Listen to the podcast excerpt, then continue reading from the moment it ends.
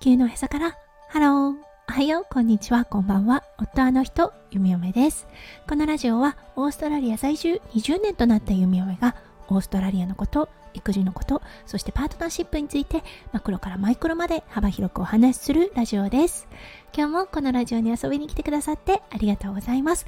今日は7月18日火曜日ですね。皆さんどんな火曜日の午後お過ごしでしょうか？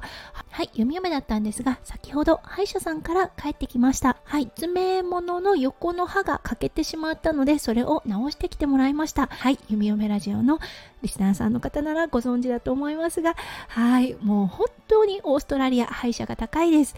はい、今回だったんですが、小さな詰め物ですね、麻酔をかけてやったのですが、はい、お値段オーストラリアドル220ドルでした。はい、そして private health fund が少しカバーをしてくれて、弓嫁のお財布からは140ドル、約1万4000円が飛んでいってしまいました。ちょっとね、まだ麻酔が効いた状態でおしゃべりしているので、今日の放送を聞きづらかったらごめんなさい。はい、それでは最初のコーナー、ネイティブってどう話す？今日の Aussie English。今日のワードは out of pocket です。はい、これだったんですが、自腹を切るというような意味があります。はい、先ほどの話に戻りますが、うん、あのー、歯医者さんの料金が220ドルだった。そして、弓嫁のアウトオブポケットは140ドルだったというような表現をします。うん、プライベートヘルスがカバーしてくれても高いなぁと思います。はい。でもね、やっぱり歯の健康とても大切なので、もうほんと歯はね、大事にしていきたいと思います。はい。それでは今日のテーマに移りましょう。今日のテーマは、心の成長です。それでは今日も元気に、弓嫁ラジオをスタートします。はい、今回だったんですが、息子くんも実はね、歯医者行ったんです。はい、そして今回は2度目となる歯医者さん、弓嫁に付き添って何度か行ってはいるのですが、はい、実際に椅子に座るっていうのは今回2度目でした。はい、昨日までね、お熱があった息子くん、今日はどうかな、崩るかな、なんて思っていたんですが、本当ね、終始落ち着いた状態で先生の指示に従ってお口を開けたりお口を閉じたりっていうことをしていました。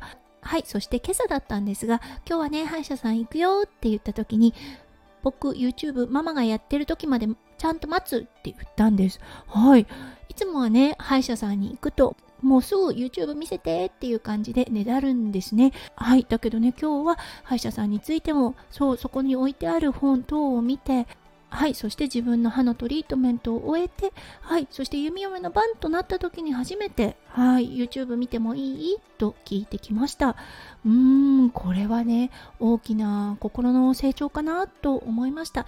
自分で決めたルールを自分でちゃんと実行するということができるようになってきたと思うんですね。はい、そして歯医者さんの後ですね、お昼に行きました。はい、ちょっと前までは YouTube ですね、ずっと見ていたんです。どうしてもねあのバタバタとしてしまうのでという理由もありそうおとなしくできるんだったら見て見ながらでもいいやって思ってたんですがさすがにねちょっと大きくなってきたのでこれも良くないな良くない習慣だなと思ったのでそうご飯が来るまで見ていいよ。そしてご飯を食べてる間はしっかりご飯に集中しようね。ごちそうさまができたらママたちがご飯を食べ終わるまで YouTube 見てていいよっていうルールを決めました。それを実行し始めて今で1ヶ月ぐらいですねはいちゃんとできるようになってきましたうん夫翔ちゃんですね、ほんと、あの、自分のサロンでもよく言っているんですが、そう、ながら食べは良くないということを、もうね、口が酸っぱくなるくらい言っています。やっぱりそれはね、息子くんもしてはいけないと思ったので、このルールをね、作ったのですが、このルールを守るということができるようになってきました。